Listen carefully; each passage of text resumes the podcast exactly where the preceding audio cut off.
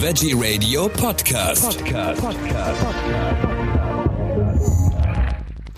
Am Mikrofon ist Michael Kiesewetter. Wir sprechen jetzt über den norwegischen Online-Supermarkt Oder. Der ist nämlich gestartet in Berlin. Ich habe dazu Malte Nusch, den Geschäftsführer, am Telefon. Herzlich willkommen, Herr Nusch. Ja, vielen Dank, Herr Kiesewetter. Lieferdienst, Supermärkte, äh, es gibt ja schon einige. Kann sich da neuer nochmal behaupten? Also aus unserer Sicht natürlich absolut. Mhm. Äh, oder startet mit einem kompromisslos guten Gesamtangebot, mit einem vollständigen Supermarktsortiment, günstigen Preisen, garantiert frischen Produkten und flexiblen Lieferzeitfenstern, wenn es den Kundinnen passt. Und äh, das, glaube ich, kann bei Berlinerinnen und wird bei Berlinerinnen überzeugen und uns entsprechend auch einen Platz im Markt sichern. Was ja bei Ihnen äh, außergewöhnlich ist oder beziehungsweise so ein Alleinstellungsmerkmal, das ist ja, Sie vertreiben unter anderem die Eigenmarke der Bio Company.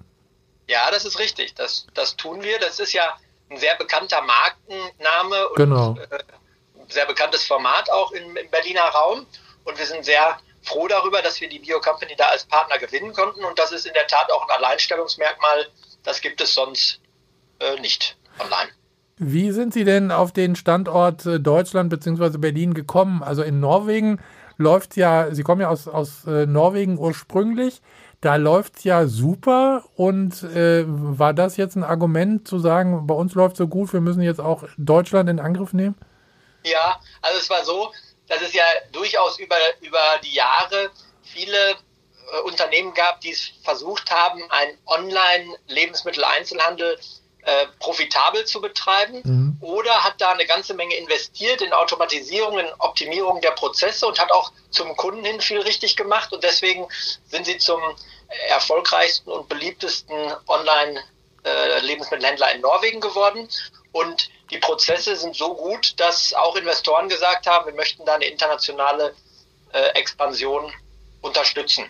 Und warum dann Deutschland? Deutschland ist ein sehr großer Markt, natürlich insbesondere aus dem bevölkerungsseitig gesehen kleinen Norwegen betrachtet und äh, bietet, was das Einkaufen online angeht, bei Lebensmitteln noch viel Entwicklungspotenzial. Da mhm. liegt ja Deutschland noch deutlich hinter Märkten wie Frankreich oder oder England, wo schon 8 oder 15 Prozent des Marktes online gewandert sind. In Deutschland liegt der Anteil irgendwo bei zweieinhalb, drei Prozent. Und dementsprechend großer Markt mal große Chance, noch online zu wandern, äh, gibt eine entsprechende Marktchance für Oder und die wollen wir gerne ergreifen.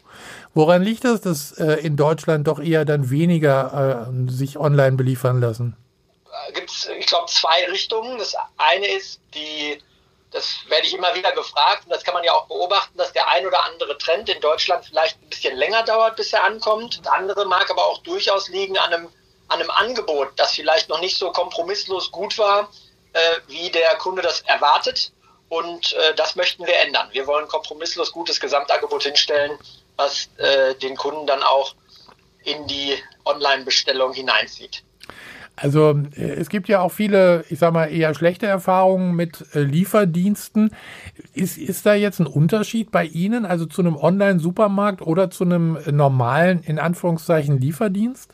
Also ich weiß gar nicht, ob man von dem normalen Online-Lieferdienst sprechen kann. Es gibt ja unterschiedliche Ausprägungen dort. Äh, es gibt den, den eher auf den Wocheneinkauf zielenden Online-Supermarkt, so bezeichnen wir uns ja auch selber. Ja. Äh, es gibt ja auch die sehr schnellen Dienste, äh, Quick Commerce, die schnell zu den Kunden kommen und es gibt immer Unterschiede im, in der Gebührenstruktur, in der, wie scharf sind die Preise, wie groß ist das Sortiment, wie schnell ist man da.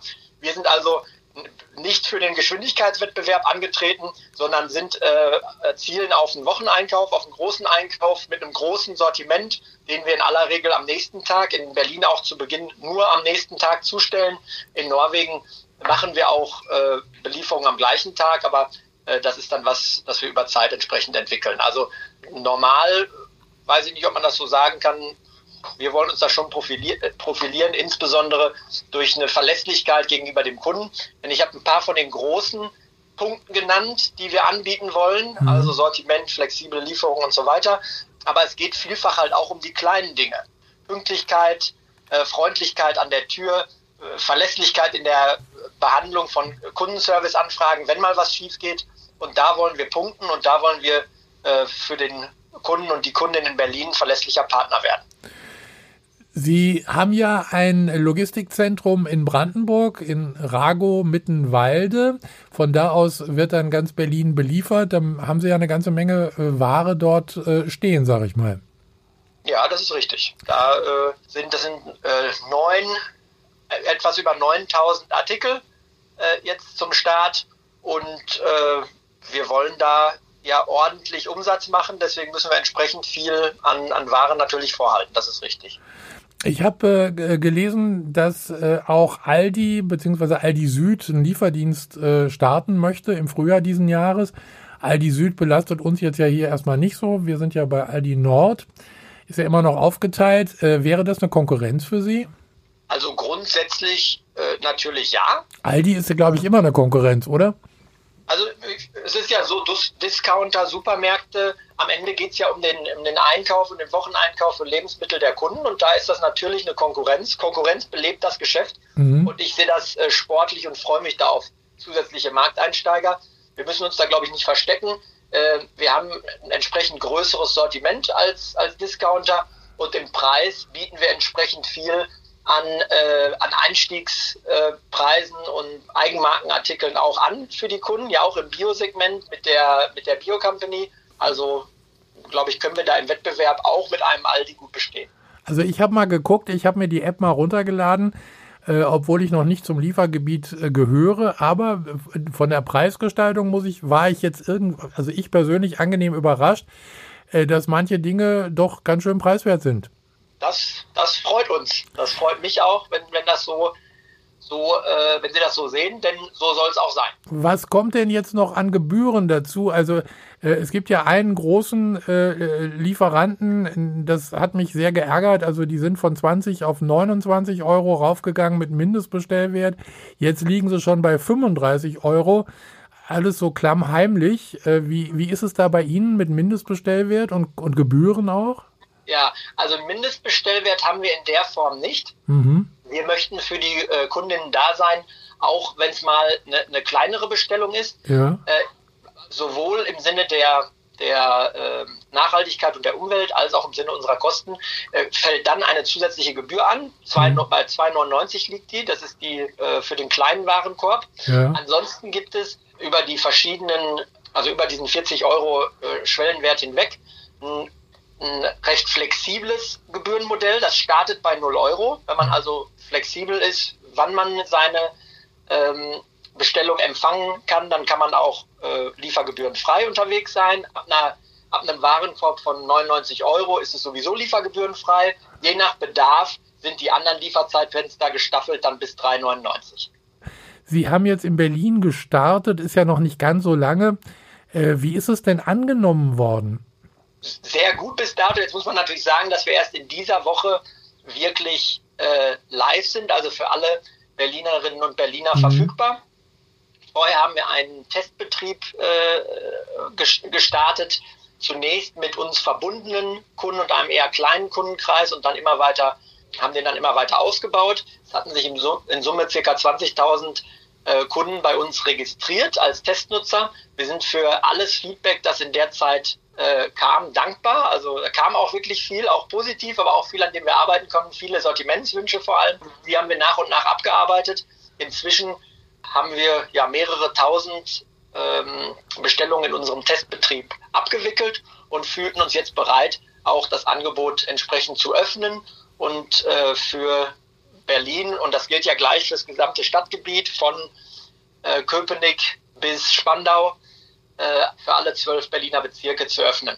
Und das gilt, wie es auch schon im Testbetrieb galt, äh, wir haben über Liefergebühren gesprochen, gerade um so, eine, so einen ersten Versuch mit Oder auch zu ermöglichen, äh, erlassen wir für die ersten für den ersten Monat unseren Kundinnen und Kunden auch jegliche Liefergebühr. Also da muss man nicht über, auf den Warenkorb schauen oder welchen Slot man möchte oder so, sondern dann kann man uns erstmal ausprobieren und entsprechend dann entscheiden, dass hoffentlich und äh, wir tun alles dafür oder die neue erste Wahl beim Online-Lebensmitteleinkauf wird.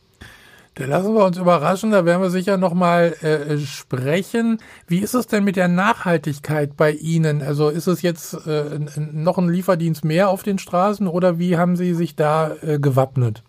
Wir haben äh, Nachhaltigkeit ist bei Oda, äh, ist, ist, uns als Oda sehr wichtig. Mhm. Ich glaube, wir gehen da auch immer mal wieder neue Wege. Es geht natürlich äh, um zwei Aspekte da. Das ist einmal der CO2-Fußabdruck, den wir selber generieren mit unseren Operations. Ähm, und da versuchen wir ständig uns zu verbessern mit äh, Wärmerückgewinnung und Solar, Solarpanelen auf unserem Lieferzentrum äh, und auch mit einem aktuell als Pilot laufenden äh, Projekt, dass wir unsere Flotte elektrifizieren wollen. Ja. Wir müssen ja da nicht nur äh, den Antrieb elektrisch gestalten, sondern auch die Kühlung der Ware. Wir haben ein Zweikammerfahrzeug und äh, das ist so noch nicht äh, etabliert und im Markt verfügbar. Wir haben da mit Automobilherstellern, Nutzfahrzeugherstellern auch zusammengearbeitet, um da jetzt diese Pilotphase zu äh, ermöglichen. 40 Fahrzeuge in Oslo und entsprechend möchten wir dann auch schnellstmöglich äh, weiter elektrifizieren in, in Deutschland. Wir haben uns als Ziel mal gesetzt 2025 für die Elektrifizierung unserer gesamten Flotte. Also das sind so einige Hebel, die wir äh, jetzt ange, angearbeitet und gezogen haben, um unsere, unseren eigenen Fußabdruck der, der Operations quasi äh, zu reduzieren. Das sind aber nur 5% des gesamten CO2-Fußabdrucks von Oda. 95% ist die Wahl der Produkte, mhm. der Artikel quasi der Kundinnen und Kunden. Und da versuchen wir, ohne dass wir bevormunden wollen, äh, den Kunden und Kundinnen und Kunden die Informationen äh, zur Verfügung zu stellen, die sie brauchen, um entsprechend auch nachhaltige Entscheidungen in der Produktauswahl zu treffen.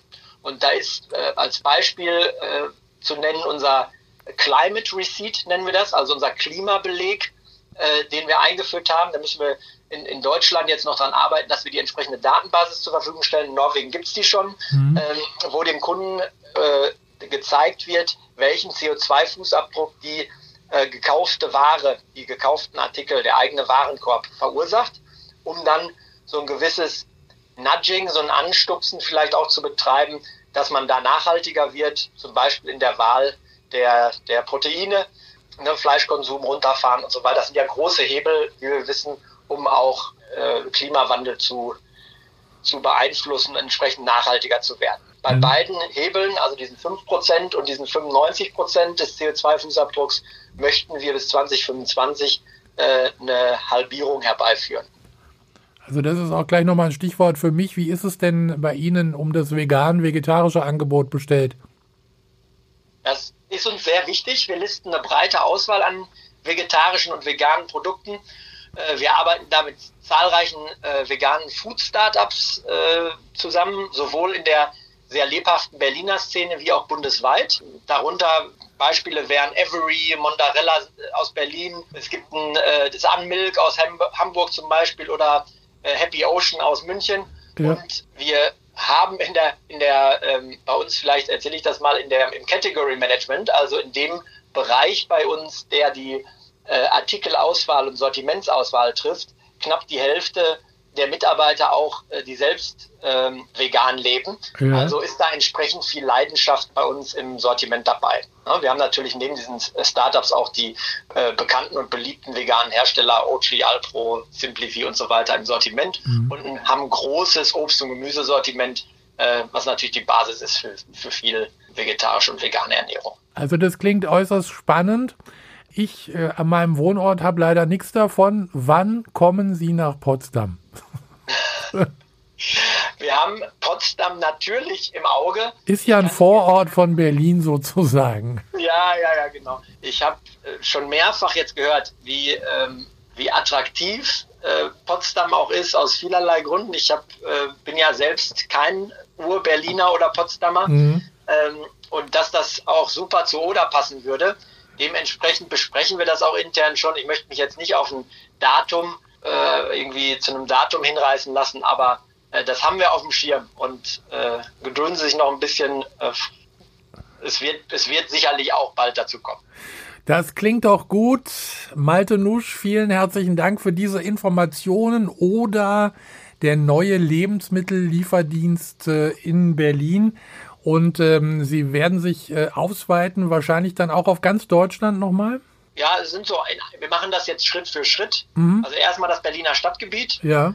Äh, und dann vielleicht noch die ein oder andere, den ein oder anderen Vorschlag im unmittelbaren Speckgürtel oder Umland. Der zweite Schritt wäre dann ein Ausweiten auf Mittel- oder auch Großstädte im Zwei-Stunden-Radius. Das, das machen wir also auch. Das kennen wir aus Norwegen, dass das ähm, äh, Modell von Oder auch funktioniert äh, auf zwei, zweieinhalb Stunden Radius. Dann wäre der dritte Schritt die Erweiterung um zusätzliche Lager in anderen Regionen in Deutschland. Das äh, ist, ist dann, wie gesagt, ein dritter Schritt. Jetzt gehen wir mal einen nach dem anderen. Ich wünsche auf alle Fälle viel Erfolg. Vielen Dank für diese Informationen und wenn es was Neues gibt, hören wir wieder. Dankeschön. Ja, danke Ihnen.